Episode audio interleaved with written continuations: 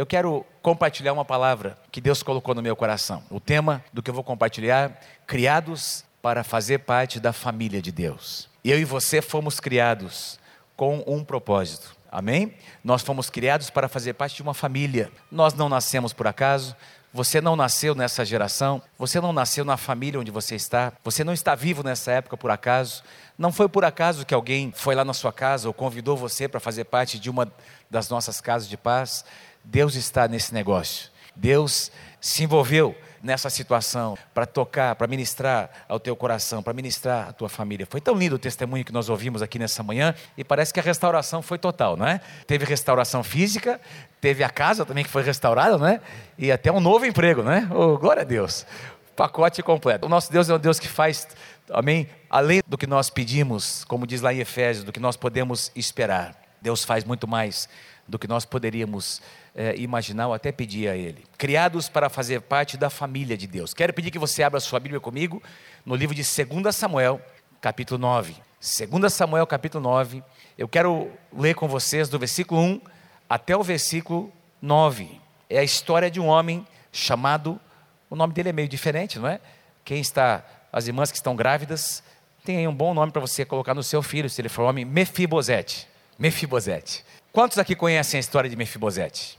É uma história linda, uma das histórias do Antigo Testamento mais lindas e que mostram como Deus se importa com cada um de nós. Eu quero ler com vocês, eu quero ler e depois eu quero mostrar a vocês nessa manhã como o nosso Deus é um Deus de compaixão, como o nosso Deus é um Deus de restituição. Diga assim: restituição.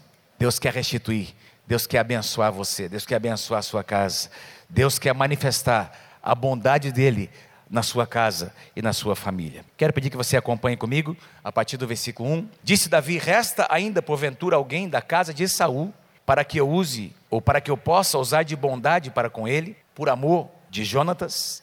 Havia um servo na casa de Saul, cujo nome era Ziba. Chamaram-no que viesse a Davi. Perguntou-lhe o rei: És tu Ziba? Respondeu: Eu mesmo, teu servo. Versículo 3. Disse-lhe o rei: não há ainda alguém da casa de Saul para que eu use da bondade de Deus para com ele? Então Ziba respondeu ao rei: Ainda há um filho de Jonatas, aleijado de ambos os pés. E onde está? perguntou-lhe o rei. Ziba lhe respondeu: Está na casa de Maqui, filho de Amiel, em Lodebar, uma cidade um pouco distante de Jerusalém. Versículo 5. Então mandou o rei trazê-lo de Lodebar, da casa de Maqui, filho de Amiel, vindo Mefibosete, filho de Jonatas, filho de Saul, a Davi, inclinou-se, prostrando-se com o rosto em terra.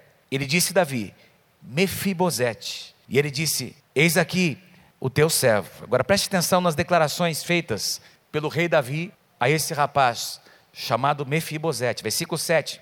Então lhe disse Davi: Não temas, porque usarei de bondade para contigo, por amor a Jonatas, teu pai, e te restituirei todas as terras de Saul, teu pai, na verdade teu avô, Saul era avô de Mefibosete, Mefibosete era filho de Jonatas, filho de Saul.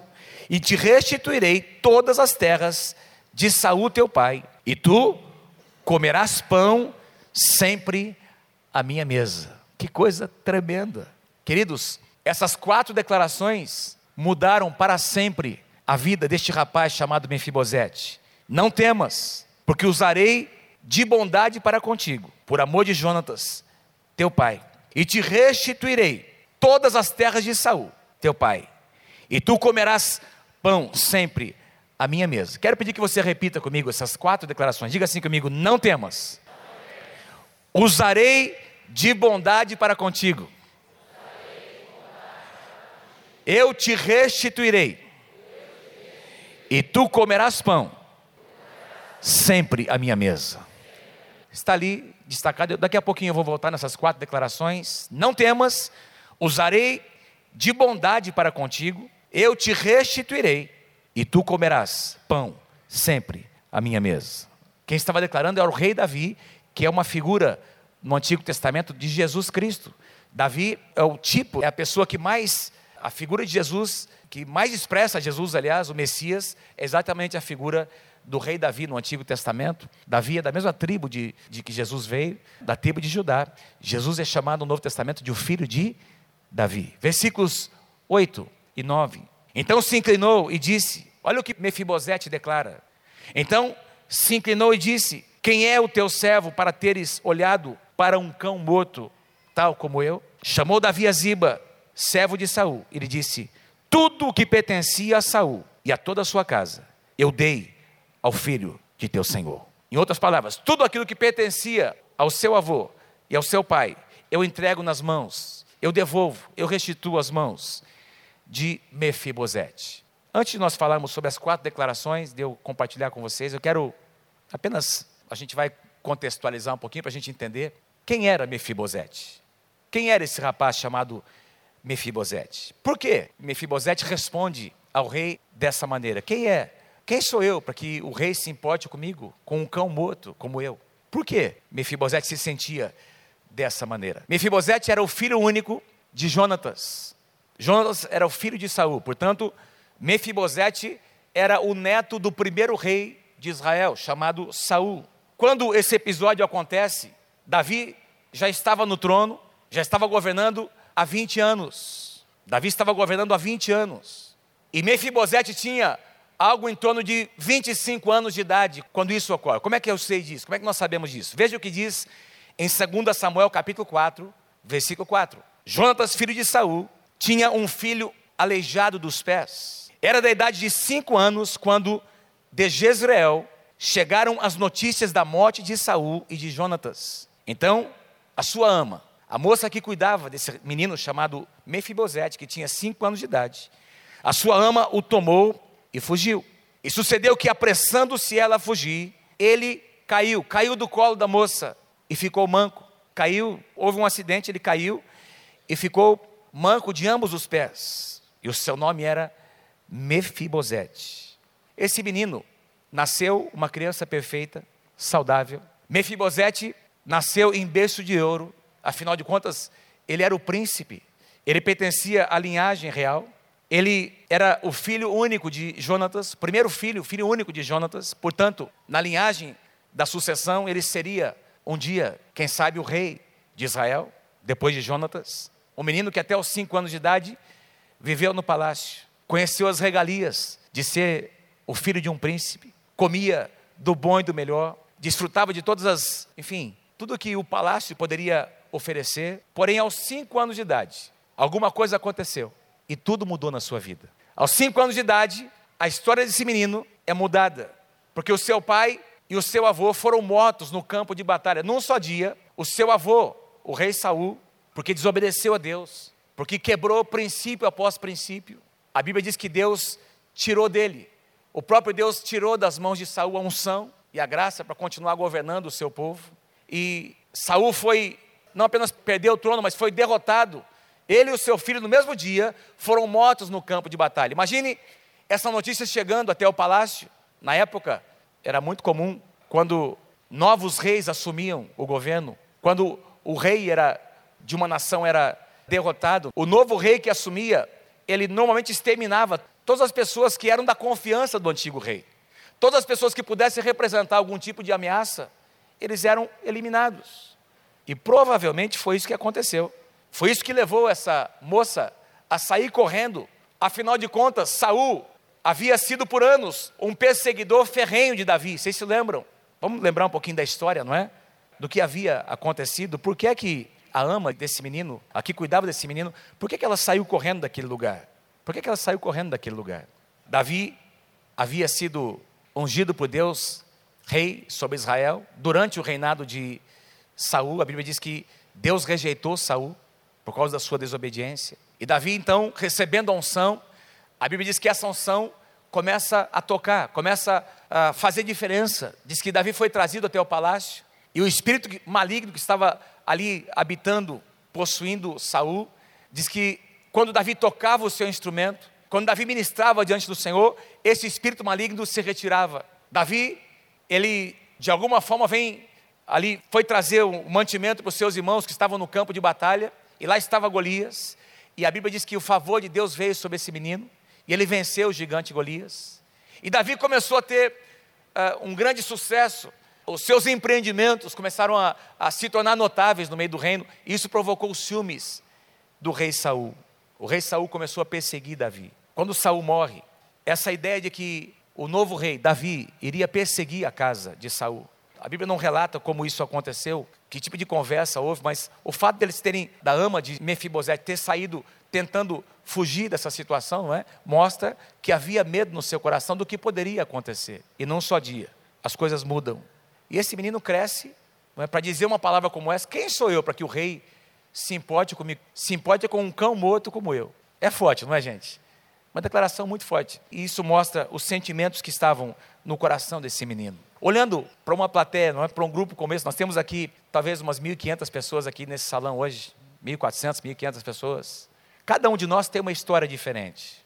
Sim ou não?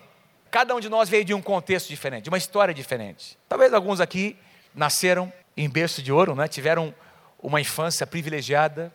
Quem sabe você teve na sua casa abundância, estudou em ótimas escolas, teve tudo do bom e do melhor, nunca faltou nada na sua casa, mas talvez a maioria de nós que estamos aqui passamos muitas dificuldades para chegar onde nós estamos hoje.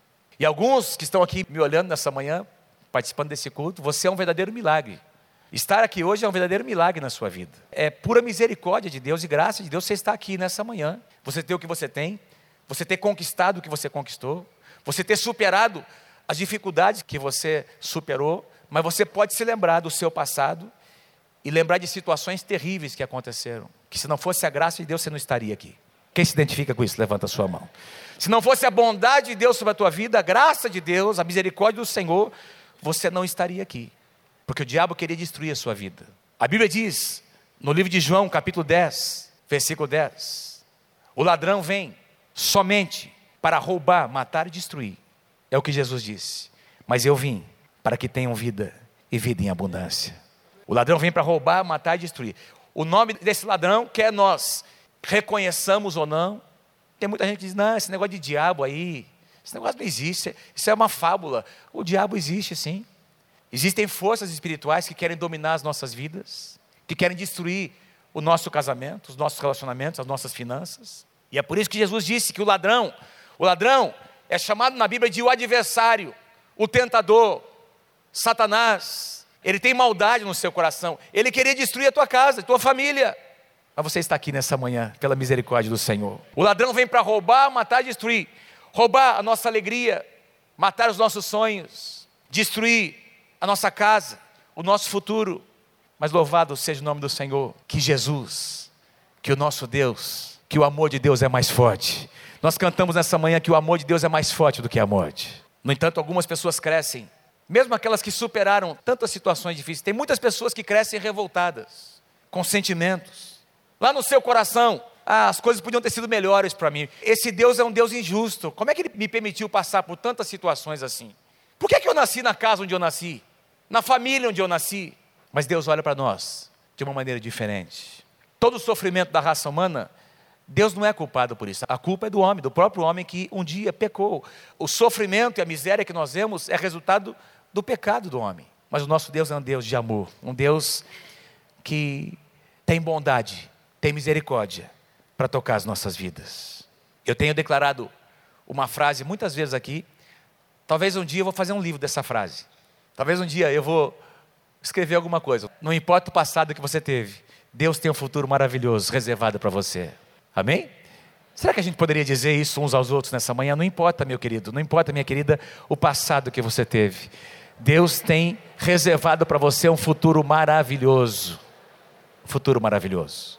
E Deus tinha um futuro. Deus tinha reservado um futuro maravilhoso para Mefibosete. Pastor Abel cantou nessa manhã um cântico profético, dizendo mais ou menos essas palavras: só ele pode mudar uma sentença que foi dada. Só Deus pode mudar. Só ele pode mudar um destino que já estava determinado. Só ele pode mudar ou pode transformar o que naturalmente seria imutável. Não dava para mudar tinha uma sentença. Olha, esse aqui é o destino dessa pessoa. Mas o nosso Deus é um Deus que nos dá um novo destino. O nosso Deus é um Deus que nos permite ter novos começos na nossa vida. É assim que Deus queria, é isso que Deus queria fazer na vida de Mefibosete. Apesar de ele nem conseguir acreditar, Deus tinha um plano, Deus tinha bondade para manifestar para esse rapaz. Por que Davi procurou um parente de Jonatas para abençoar? Diz lá, Davi procurou o servo. Davi ouviu dizer que ainda havia alguém da casa de Saul, alguém que havia servido a casa de Saul, e ele se lembrou depois de 20 anos. Ele se lembrou que quem sabe haveria alguém ainda da casa de Saul para abençoar da casa de Jonatas, melhor dizendo, por quê? Porque Davi havia feito uma aliança com Jonatas. Quando Saul estava perseguindo Davi, o seu filho, o filho de Saul, chamado Jonatas, que seria o herdeiro natural do trono. Esse rapaz chamado Jonatas, ele reconhece a graça de Deus na vida de Davi e ele abre mão de ser o próprio rei, porque reconheceu o chamado de Deus sobre o seu amigo Davi. E a Bíblia diz que ambos fizeram uma aliança. Olha o que diz aqui em 1 Samuel capítulo 18, versículos 3 e 4. Jonatas e Davi fizeram aliança porque Jonatas o amava como a sua própria alma. Despojou-se Jonatas da sua capa que vestia e a deu a Davi, como também a armadura, inclusive a espada, o arco e o cinto, o seu aparato de guerra, tudo aquilo que representava o seu poder, a sua autoridade. Jonatas abriu mão de tudo isso e entregou a Davi, dizendo: Eu reconheço a unção de Deus e a graça de Deus sobre a tua vida, mas eu quero fazer uma aliança com você. E eles fazem uma aliança. Lá no capítulo 18 de 1 Samuel, eles fazem no capítulo 20 de 1 Samuel, nós não temos tempo para ler, não é? Quando a perseguição de Saul se torna mais acirrada ainda contra Davi, a Bíblia diz que Jonatas e Davi fazem uma aliança entre si. E Jonatas promete a Davi proteger até o último dia da sua vida. Jonatas promete que protegeria Davi, de fato ele faz isso, mas ele pede algo a Davi: Eu quero que você proteja a minha casa. Eu quero que você proteja a minha casa depois de mim, aqueles que vieram depois de mim, porque eu reconheço que você será o rei, o próximo rei de Israel, mas eu vou, eu quero fazer uma aliança com você, que mesmo depois que eu morrer, você proteja a minha casa, a minha linhagem. E Jonatas tinha um filho só, chamado Mefibosete. E Davi diz: Eu vou proteger a sua casa. Eu faço aliança com você. O nosso Deus é um Deus de alianças. Amém? O nosso Deus é um Deus que não quebra a sua aliança. E aí, Davi promete proteger a casa de Jonatas. Muitos anos se passam. Agora, Davi já é o rei de Israel. 20 anos depois, nós encontramos Davi chamando procurando alguém da casa, procurando alguém para abençoar, procurando alguém da casa de Jonatas, e dizendo, encontrando Mefibosete, ele diz: Não temas. Quatro declarações feitas por Davi que mudaram a história desse menino, desse rapaz. Não temas, eu usarei de bondade para contigo, por amor a Jonatas, a aliança que eu fiz com Jonatas, eu te restituirei, e tu comerás sempre pão à minha mesa. Vamos declarar mais uma vez essas quatro declarações? Vamos lá, número um, não temas. Número dois, usarei de bondade para contigo. Número três, te restituirei. Número quatro, tu comerás sempre a minha mesa. Não temas, não temas. Primeira declaração de Davi a Mefibosete: não temas. Davi sabia que havia temor no coração de Mefibosete. Eu procurei por, assim, fiz uma, uma pesquisa, não é? Num programinha que eu tenho de Bíblia, Quantas vezes aparece a palavrinha, essas duas frasezinhas, não temas? E você vai encontrar isso, essa declaração de Gênesis e Apocalipse, você vai encontrar Deus dizendo para alguém, muitas e muitas vezes, não temas, não temas. Quando pessoas estavam diante de desafios, de conquistas, Deus sempre, ou muitas vezes, vinha até essas pessoas para dizer, não temas, eu estou contigo. Eu queria dizer a você nessa manhã, principalmente você que nos visita pela primeira vez hoje, Deus está dizendo a você nessa manhã: não temas. Deus quer tirar o medo do seu coração. Eu não sei o que você está passando, eu não sei as necessidades que você ainda tem, quem sabe algumas que você não compartilhou com ninguém. O que eu sei é que você fez parte nesses dias de uma, de uma pequena estratégia, algumas semanas. Você, quem sabe, abriu a sua casa, você foi convidado para participar de uma reunião e lá alguma coisa começou a acontecer na sua vida. Eu digo começou porque Deus tem muito mais para fazer na sua vida a partir de hoje. Deus começou a realizar uma obra. E a Bíblia diz, lá no livro de Filipenses, que o nosso Deus é fiel para completar tudo aquilo que ele começa. Ele começou a fazer uma obra. Mas quem sabe o seu coração ainda está amedrontado com algumas coisas que você não consegue controlar. Aliás, o medo existe porque o medo existe quando nós não temos o controle da situação, não é isso? O medo sempre vem, é um sentimento natural, quando nós não conseguimos controlar alguma situação que nos envolve. O medo é um sentimento que bloqueia, bloqueia a nossa fé, bloqueia os nossos empreendimentos. A Bíblia diz que foi o medo quem separou o homem O primeiro sentimento citado na Bíblia, lá em Gênesis capítulo 3, é o sentimento de medo. A Bíblia diz que quando Deus vem para procurar o homem, Adão, onde estás? O que é que Adão declara? Eu tive medo, meu Deus, e por isso eu me escondi de ti. O medo nos leva a nos afastar de quem pode abençoar as nossas vidas. E nessa manhã, Deus quer remover o medo do seu coração. Deus está aqui para dizer a você: não temas, não temas. Davi não queria se vingar de Mefibosete. Davi queria abençoar Mefibosete. Queridos, Deus não está contra nós. Deus está ao nosso favor. Tem muita gente que pensa que tem uma ideia de Deus, de um Deus que está lá longe, distante, procurando algum errinho que a gente cometa para nos julgar, para nos punir. O nosso Deus não é assim. Quem sabe muitos de nós nós temos uma mentalidade como uma ideia como essa de Deus, porque o nosso pai, quem sabe, ou a pessoa que representou a autoridade da nossa vida, foi uma pessoa extremamente autoritária, não é vingativa, mas nosso Deus não é assim. Nosso Deus é um Deus perdoador, bondoso, que quer nos abençoar. Não temas. 1 João capítulo 4, versículo 18. Olha o que João diz: ora, o medo produz tormento, mas no amor não existe medo. No amor de Deus não existe medo. Antes, o amor, o perfeito amor, lança fora todo medo. Louvado seja o nome do Senhor. Mefibosete, não temas. Mefibosete, a partir de hoje, todas as coisas vão mudar para você. Mefibosete, hoje é o primeiro dia, primeiro dia de muitos que virão, em que coisas tremendas vão acontecer na sua vida. Amém? O que me chama a atenção foi o rei quem procurou Mefibosete. Quem tomou a iniciativa não foi Mefibosete. 20 anos escondido em algum lugar, e de repente o rei se dá conta de que havia alguém para abençoar. Havia abundância, amados, no palácio. E Davi diz no seu coração: Eu quero abençoar, porque eu tenho prazer, eu fiz uma aliança. E essa aliança que Davi tinha feito moveu o seu coração. Foi Davi quem tomou a iniciativa, e foi Deus quem tomou a iniciativa de vir até onde nós estávamos. A Bíblia diz que nós amamos porque Ele nos amou primeiro. Diga amém se você crê em nome de Jesus. Nós podemos perdoar as pessoas que nos ofendem, porque alguém nos perdoou primeiro. Nós podemos servir as pessoas ao nosso redor, porque alguém nos serviu primeiro. Foi Deus quem tomou a iniciativa de vir ao nosso encontro. Foi Ele quem nos amou primeiro. A segunda declaração: Eu usarei de bondade para contigo. Mefibosete, eu quero te abençoar. Mefibosete, eu quero abençoar a tua casa. Eu quero restituir o que você perdeu. Eu quero te abençoar. Queridos, o coração de Deus é um coração abençoador. Pessoas que foram rejeitadas têm dificuldade em receber amor, sabia disso? Pessoas que não foram amadas, não foram tocadas. É impressionante como uma pessoa que nunca foi tocada, o que ela mais precisa é de toque, mas o que ela mais tem dificuldade em receber é o toque. Porque existe alguma coisa no seu coração que diz: Não, eu não acredito que seja verdadeiro esse abraço. Essas palavras não são, acho que não são verdadeiras. A pessoa não consegue acreditar por quê? Quem sou eu? Para você se lembrar de mim. Eu não passo de um cão, não é? Uma pessoa que foi rejeitada. Eu não sou digno desse abraço. Eu não sou digno desse amor. Deixa eu dizer uma coisa para você: nenhum de nós é digno. Mesmo assim, Deus decidiu nos amar. A bondade de Deus é diferente da bondade do homem. Quando eu e você vemos alguém lá fora, eu acho que você já teve esse sentimento que eu tive, não é?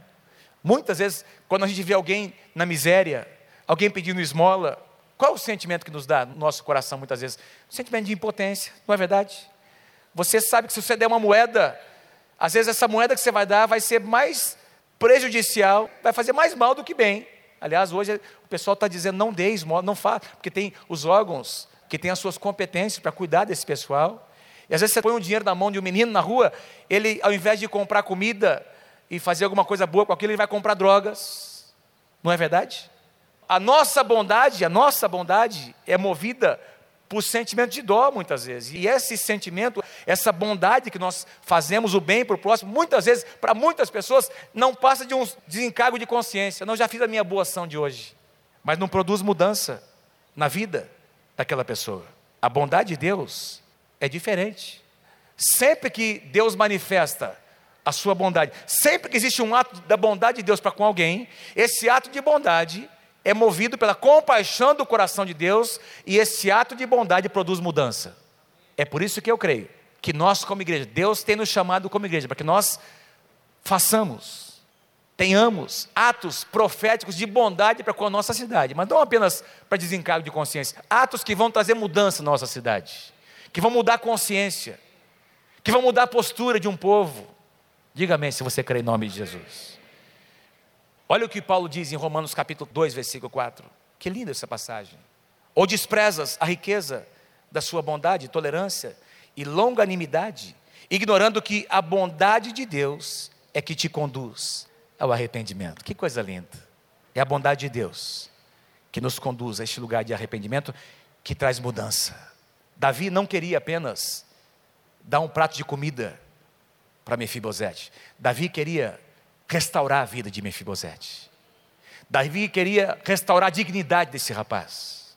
Davi queria trazer para esse rapaz um centro de destino, de futuro.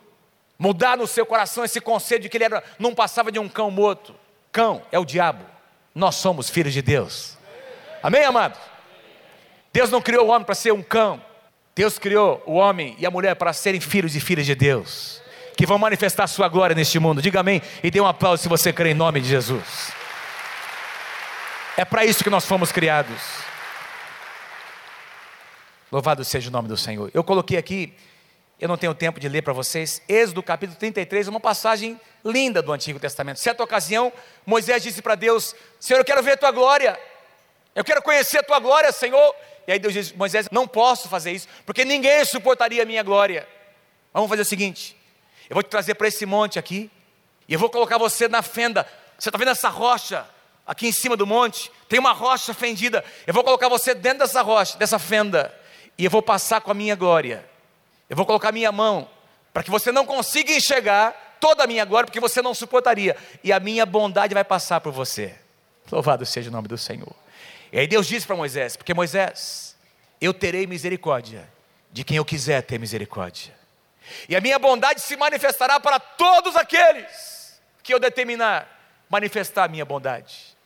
E a gente não pode deixar de dizer que tudo isso se cumpriu lá na cruz do Calvário. Deus disse na cruz do Calvário: A minha bondade eu manifesto para toda a humanidade por meio do meu filho Jesus. Lá na cruz do Calvário, a bondade do Senhor Jesus, de Deus, foi manifesta e foi estendida a toda a humanidade. E por isso nós estamos aqui nessa manhã. Durante as casas de paz, a bondade de Deus tocou a tua vida. Mas não é só isso que Deus quer fazer. Deus tem um plano para o teu casamento. Deus tem um plano para o teu futuro. E Deus quer trazer você para dentro da sua casa, para que você coma da mesa do Senhor. Olha a terceira declaração de Davi para Mefibosete: Eu te restituirei, eu te restituirei. Queridos, Mefibosete simplesmente havia pedido tudo, como o neto do rei Saul filho de Jonatas. Eles tinham posses, amados, tinham bens, posses, terras, e tudo isso havia sido tirado das suas mãos por atos irresponsáveis do seu avô. O seu avô havia quebrado princípios, o rei Saul e porque ele quebrou um princípio, veio a bancarrota, veio a maldição sobre a casa, sobre a linhagem. E não apenas Saul, mas toda a sua linhagem perdeu tudo que tinham.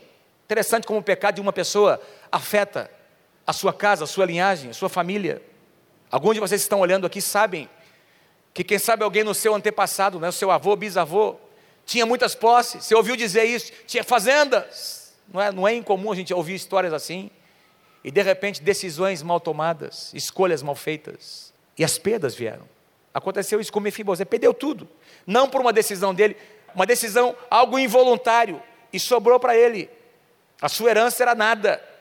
Porém, num dia comum, como os demais, num dia absolutamente comum, a bondade de Deus tocou a vida desse menino, desse rapaz. Alguém bateu na sua porta. O rei está te chamando. Não sei o que é. O rei está te chamando lá no palácio. O que será que é? Por que, que o rei está me chamando?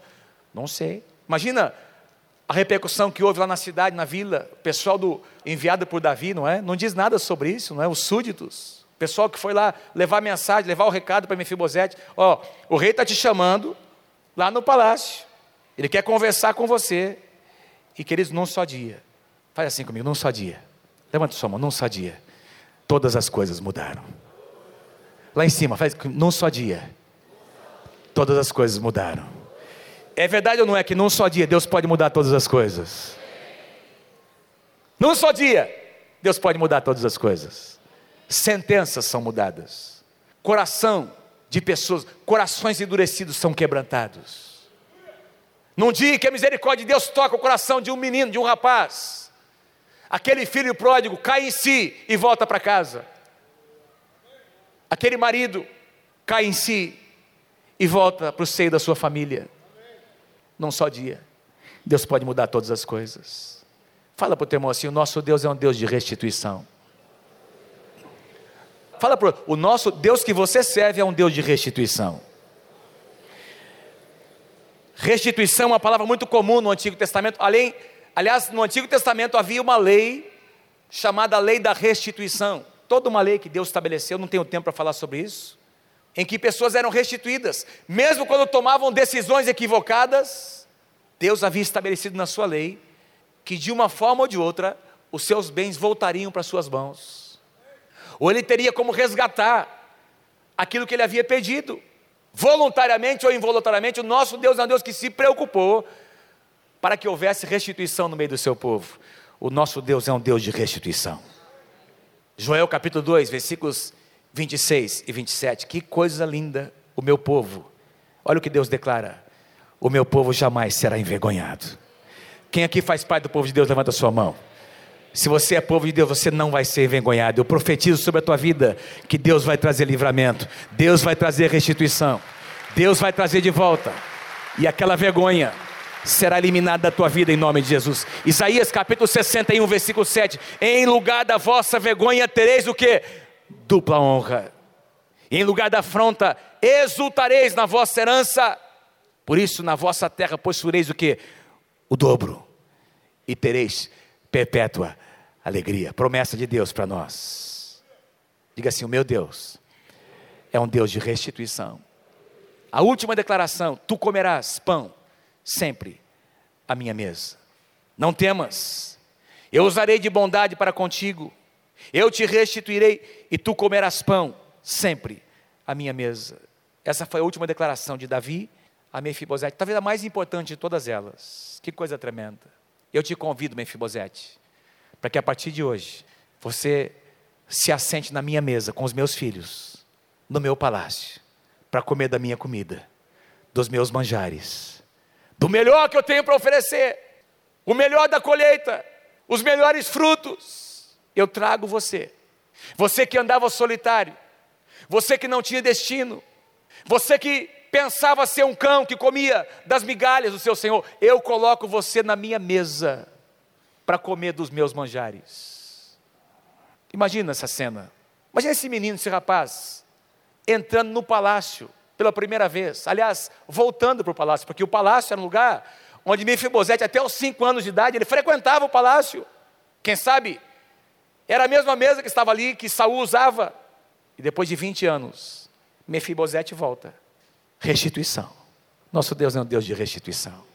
E eu não posso deixar de mencionar aqui um quadro que eu ouvi alguém ministrando sobre esse quadro. Imagina Mefibosete entrando, todo mundo esperando, Davi dizendo: Olha, ninguém vai comer antes desse rapaz chegar. Davi reunindo sua família, os súditos que comiam com ele, dizendo: Olha, hoje, a partir de hoje, nós vamos ter alguém que hoje ele vem como um convidado, mas a partir de hoje, ele não será mais um convidado, será parte da família. Mefibosete. Mas o senhor tem certeza, rei? Esse menino era o filho, era o neto de Saul. O rei que queria matar você. Não, eu tenho certeza.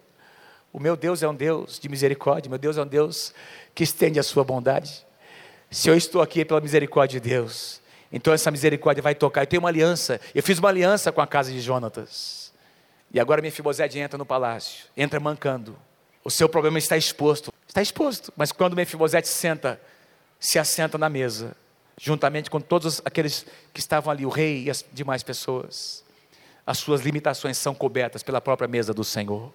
Ninguém mais enxerga as suas limitações, porque a mesa de Deus, ela cobre, ela faz com que aquela limitação de Mefibosete se torne nada diante da misericórdia e da graça de Deus. Salmo capítulo 68, versículo 6. Deus faz com que o solitário more em família. Vamos ler juntos essa passagem? Leia comigo, vamos lá. Deus faz que o solitário more em família. Continuando, tira os cativos para a prosperidade. Só os rebeldes habitam em terra estéril. Deus faz que o solitário more em família. 1 Pedro capítulo 4, versículo 8. Acima de tudo, leia comigo. Acima de tudo, porém, tende amor intenso uns para com os outros. Por quê? Porque o amor cobre multidão de pecados. O amor de Deus, ele não encobre, ele cobre. Ele não esconde, ele trata, ele espia. O amor de Deus cobre multidão de pecados. A casa de Deus, queridos, é um lugar de restauração. A casa de Deus é onde a família de Deus se reúne. E você que nesses dias tem feito uma oração, pedindo que Jesus entrasse no seu coração, lá nas casas de paz, você fez uma oração. Eu quero dizer para você que você, a partir daquele dia, passou a fazer parte da família de Deus. Essa palavra é para você, não temas. Eu usarei de bondade para contigo, diz o Senhor. Eu vou restituir tua casa, tua família, tuas finanças, teu casamento, teus relacionamentos. E você, meu filho, vai comer na minha mesa, dos meus manjares. Eu tenho separado o meu melhor para você. O que nós queremos fazer nessa manhã? Nós queremos abençoar você com essas quatro declarações. Você que, durante essas sete semanas, tem frequentado as casas de paz. Você que nos visita hoje pela primeira vez. Ah, mas eu não fui nas casas de paz. Você está aqui pela primeira vez, nem foi nas casas de paz, não tem problema. Você também é nosso convidado. Eu quero chamar todos vocês que estão aqui hoje, quem sabe seja a segunda ou terceira vez que você esteja, porque você já veio alguns domingos atrás, mas você, você nos conheceu por meio das casas de paz. Ou você está aqui pela primeira vez. Fique em pé onde você está, por favor. Você que já foi reconhecido, fique em pé, fique em pé. Fique em pé, isso. Lá em cima também, fique em pé, isso. Olha que coisa linda. Que coisa tremenda. Eu quero fazer algo com vocês nessa manhã. Enquanto a gente canta essa canção, eu quero pedir que todos vocês que ficaram em pé, que vocês venham aqui à frente. Nós queremos receber vocês com muito amor, com muito carinho e queremos orar por você, por sua casa, por sua família. Podem vir, podem descer aqui enquanto nós cantamos essa canção nessa manhã.